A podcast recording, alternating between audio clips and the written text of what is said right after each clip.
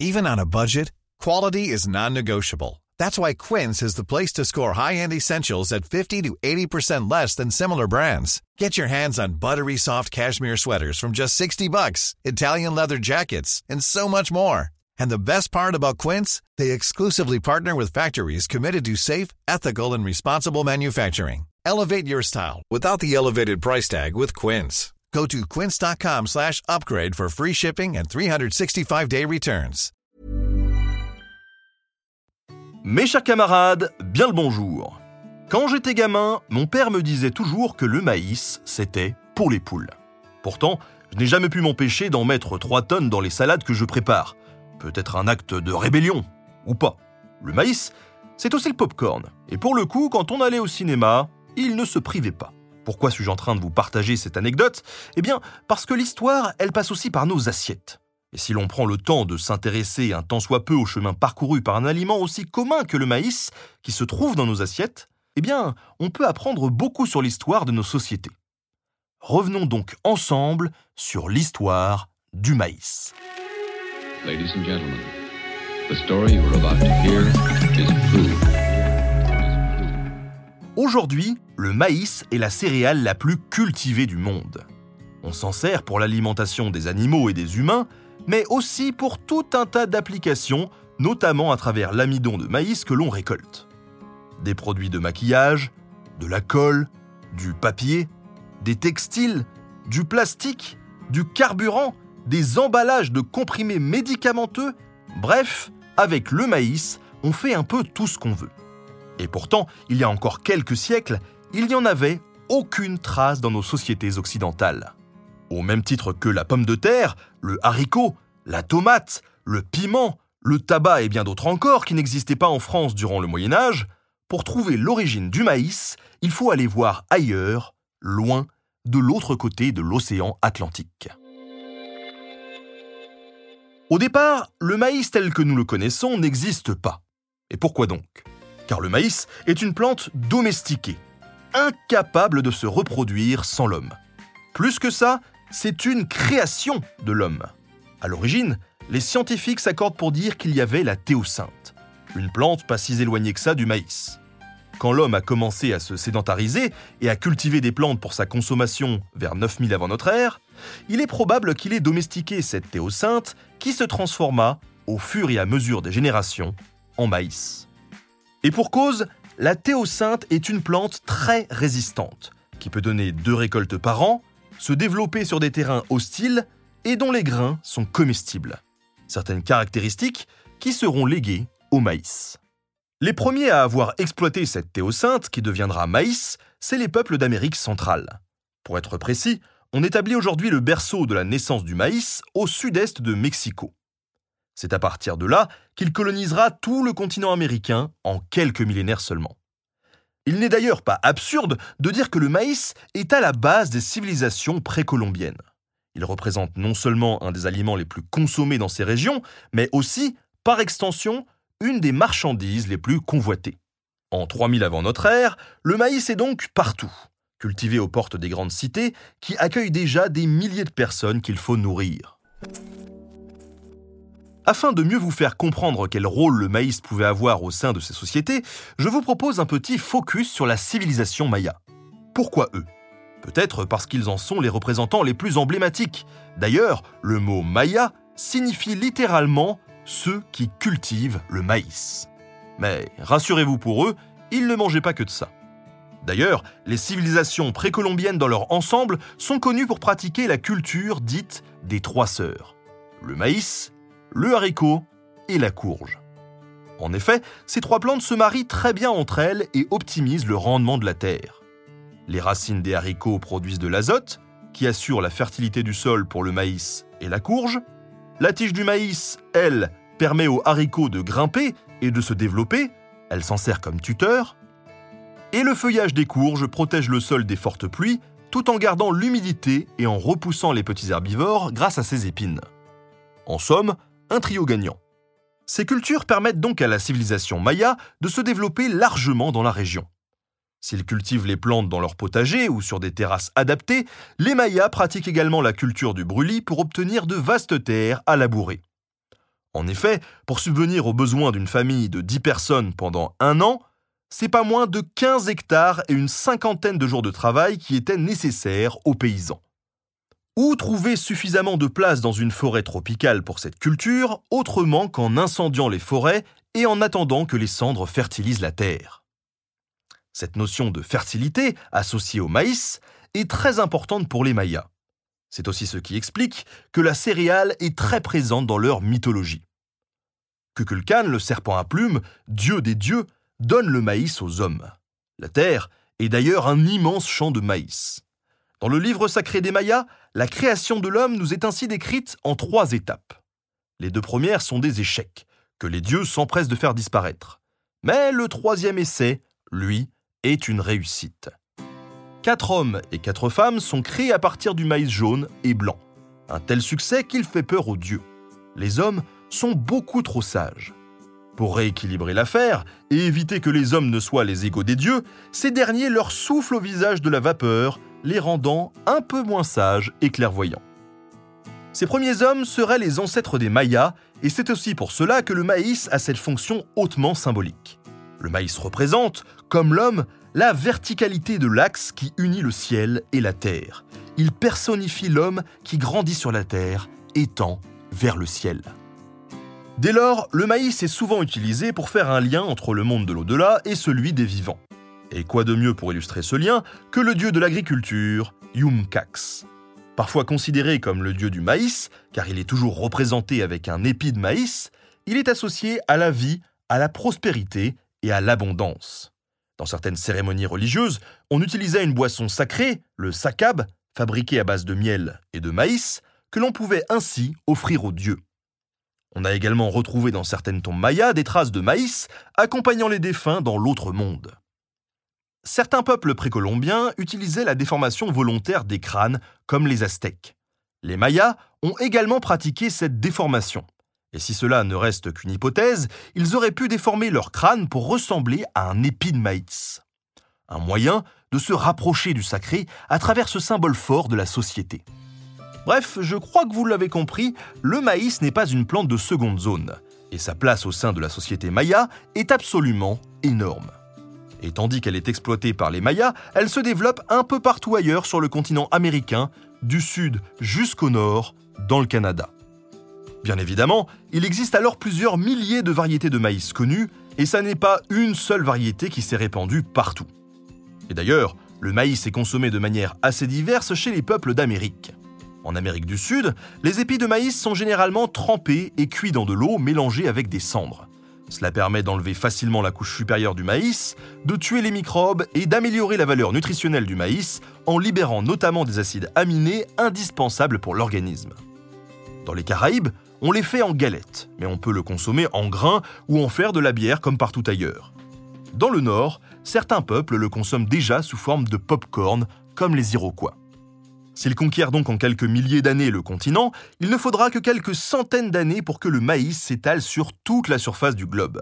Et ça, on le doit notamment à un explorateur bien connu, Christophe Colomb.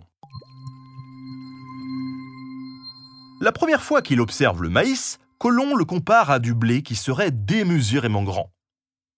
Mais ne sachant pas qu'il vient de découvrir le continent américain, l'exportateur pense qu'il est en Inde. Il appelle donc cette plante le blé d'Inde. Et d'ailleurs, c'est toujours comme ça qu'on appelle le maïs au Canada. Ramené en 1493 en Europe, le maïs va ainsi peu à peu se disperser dans toute l'Europe. Tout d'abord par Séville, à travers toute l'Espagne, avec des variétés ramenées par Christophe Colomb lui-même, puis à travers toute l'Europe via d'autres explorateurs qui ramènent d'autres variétés américaines de maïs. En France, il arrive depuis les ports de Nantes, Bordeaux et La Rochelle avant de se répandre dans tout le sud-ouest, notamment grâce à Jacques Cartier. Mais s'il se diffuse rapidement en Espagne, il met plus d'un siècle à se répandre dans toute l'Europe. En effet, le maïs est rapidement cultivé sur les terres car il est très facile à faire pousser. Mais il se heurte à un concurrent de taille, le blé. Le blé, c'est la céréale chrétienne par excellence.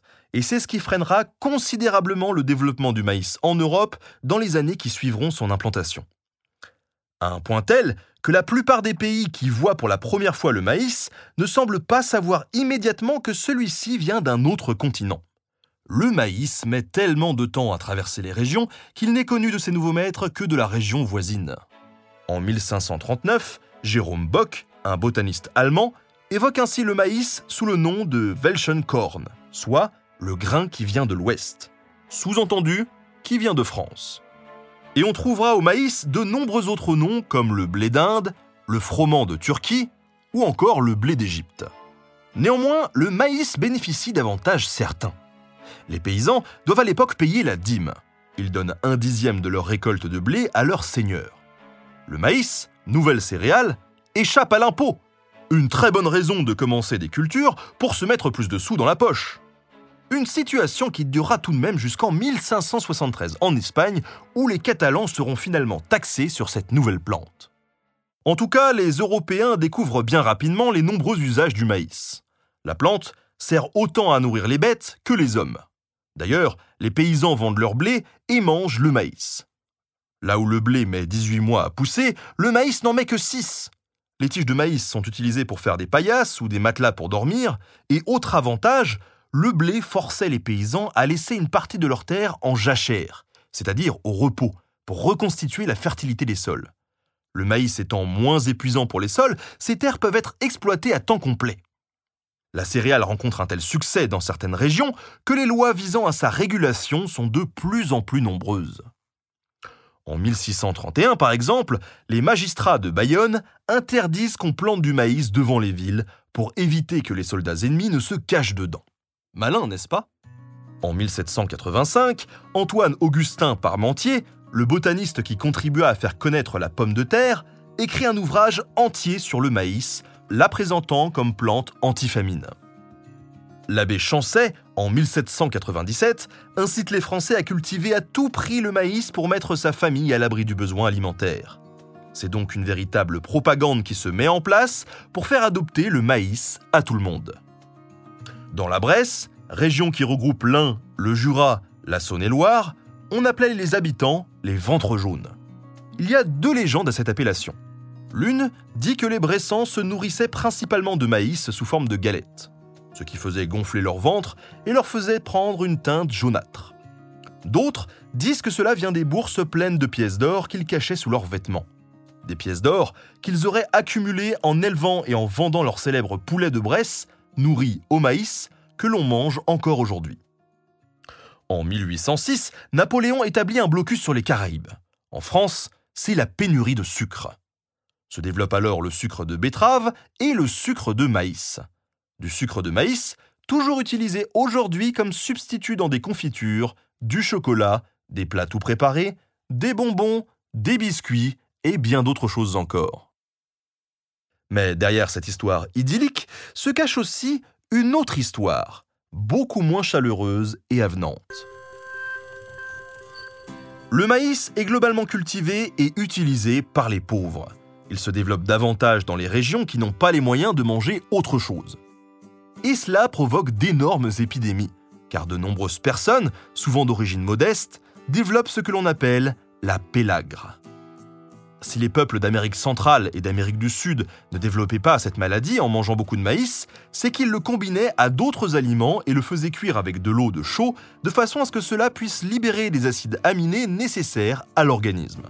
Or, les pauvres, en Europe, mais aussi en Amérique du Nord, n'ont pas les moyens de manger autre chose et n'ont pas appris à préparer de la même manière que les précolombiens le maïs. Se développent alors des carences, le maïs étant pauvre en acides aminés, essentiels pour l'organisme. Il faut tout de même préciser que si vous ne mangez que des tomates ou que des concombres, vous allez aussi développer des carences à terme. Une alimentation saine, c'est d'abord une alimentation variée. Bref, cette pélagre, qui provoque une altération de la peau, des diarrhées, une démence et la mort, a mis longtemps à être identifiée comme telle. C'est un médecin, le docteur Joseph Goldberger, qui prouve le lien entre la consommation quasi exclusive de maïs et la maladie, en testant notamment sa théorie sur des prisonniers qu'il mettait dans les bonnes conditions pour tomber malade. Ce genre de désagrément avec le maïs lui vaudra la réputation d'être la plante du diable, à l'opposé du blé, qui est la céréale chrétienne par excellence. Cela explique aussi pourquoi, si le maïs s'est répandu rapidement dans l'Europe, il restait marginal par rapport au blé, le blé étant le symbole de la civilisation chrétienne, il était forcément difficile à déloger. Malgré ces difficultés, les qualités du maïs restent indéniables, et quelques siècles plus tard, il est adopté dans le monde entier. L'Europe, l'Afrique, mais aussi l'Asie avec la Chine qui devient jusqu'à aujourd'hui encore un des plus gros producteurs du monde. Dans les années 1920, les Américains introduisent des variétés hybrides du maïs sur leurs terres. Alors, que veut dire hybride? Eh bien, des chercheurs isolent deux lignées d'une plante qui ont des caractéristiques qui les intéressent. Par exemple, une variété qui demande moins d'eau et une autre qui produit plus. Ils vont faire se reproduire ces plantes chacune de leur côté pour obtenir des lignées pures qui sont garantes de ces caractéristiques qu'ils cherchent à développer. Quand ils obtiennent de lignées pures, ils les font se reproduire entre elles afin de créer une hybride qui a toutes les chances de combiner les avantages des variétés. Et ça, on le fait depuis les années 1930. On n'a pas attendu les labos pour ça. Il faudra donc attendre la fin de la Seconde Guerre mondiale et 1947 pour que les États-Unis en envoient en Europe dans le cadre du plan Marshall. La France, ruinée et détruite par la guerre, investit massivement dans l'agriculture pour nourrir la population. Près de 50% des travailleurs actifs de l'époque sont des agriculteurs, contre seulement 3% aujourd'hui. Actuellement, le maïs occupe 10% des sols cultivés en France et partout dans le monde, il est produit de façon plus ou moins différente. Si en Afrique ou en Amérique latine, ce sont souvent des petites exploitations familiales, je parle toujours du maïs, qui servent à nourrir la population locale, l'agriculture intensive, aux États-Unis notamment, permet d'étendre les cultures sur des milliers d'hectares en décuplant les rendements des plantes. En France, les fermes qui cultivent le maïs sont de beaucoup plus petite taille. Ce sont principalement des fermes dites familiales qui cultivent le maïs sur des surfaces allant de 15 à 50 hectares, mais qui cultivent également autre chose à côté, le maïs servant notamment à nourrir les animaux. Dans le monde, de 150 millions de tonnes de maïs produites en 1950, nous sommes passés à plus d'un milliard de tonnes aujourd'hui. La France est même le premier producteur de l'Union européenne. Et pourtant, le maïs souffre toujours parfois d'une mauvaise image, liée notamment à sa consommation d'eau, ce qui provoquerait du gaspillage à grande échelle par rapport à d'autres plantes. Mais une autre face sombre du maïs serait aussi celle des OGM, les organismes génétiquement modifiés, dont le maïs est devenu l'emblème malgré lui. Alors, qu'est-ce que l'on peut dire là-dessus? Est-ce que la réputation actuelle du maïs est aussi illégitime que celle qu'elle se traînait il y a encore 200 ans lorsqu'elle provoquait des maladies? Eh bien oui et non. Commençons tout d'abord par sa consommation d'eau. Il est tout à fait vrai que le maïs demande beaucoup d'eau pour grandir, car il pousse en plein été lorsqu'il fait chaud et sec. En revanche, ce qu'on oublie souvent de dire, c'est qu'il produit plus de matière que le blé par exemple, avec autant d'eau. Ainsi, un litre d'eau utilisée produira beaucoup plus de maïs que de blé. Côté OGM, évidemment, il y a des abus, et de ce côté-là, les États-Unis sont très forts pour dépasser toutes les limites. Mais en Europe, il y a de nombreuses restrictions sur l'utilisation des OGM qui sont d'ailleurs interdits en France. D'ailleurs, il n'y a pas que le maïs qui peut être OGM. De très nombreuses cultures sont concernées et l'impact négatif sur notre santé n'a toujours pas été prouvé scientifiquement. Le maïs reste en tout cas un produit phare de notre alimentation et il continuera sans aucun doute à garnir nos salades pendant les prochaines décennies. Merci à tous d'avoir suivi ce podcast sur l'histoire de cette incroyable plante qu'est le maïs. On espère que vous aurez appris quelques trucs. Merci à Studio Pluriel pour le mix et la composition des musiques. Et on se retrouve très bientôt pour de nouvelles aventures au cœur de l'histoire.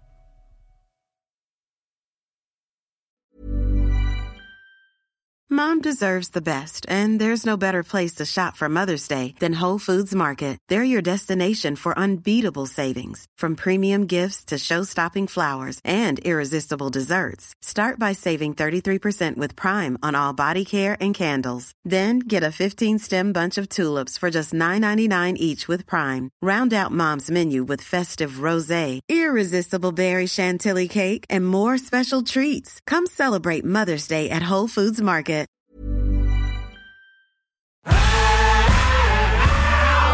Si vous avez aimé ce podcast, vous aimerez aussi mon autre podcast, Callisto, dans lequel je vous raconte des mythes et des légendes. En attendant que vous nous suiviez sur Castbox, Apple Podcast, Podcast Addict ou toute autre plateforme qui propose cette fonction, n'hésitez pas à vous abonner. Vous pouvez même nous laisser une note et, soyons fous, un petit commentaire, je le lirai avec plaisir.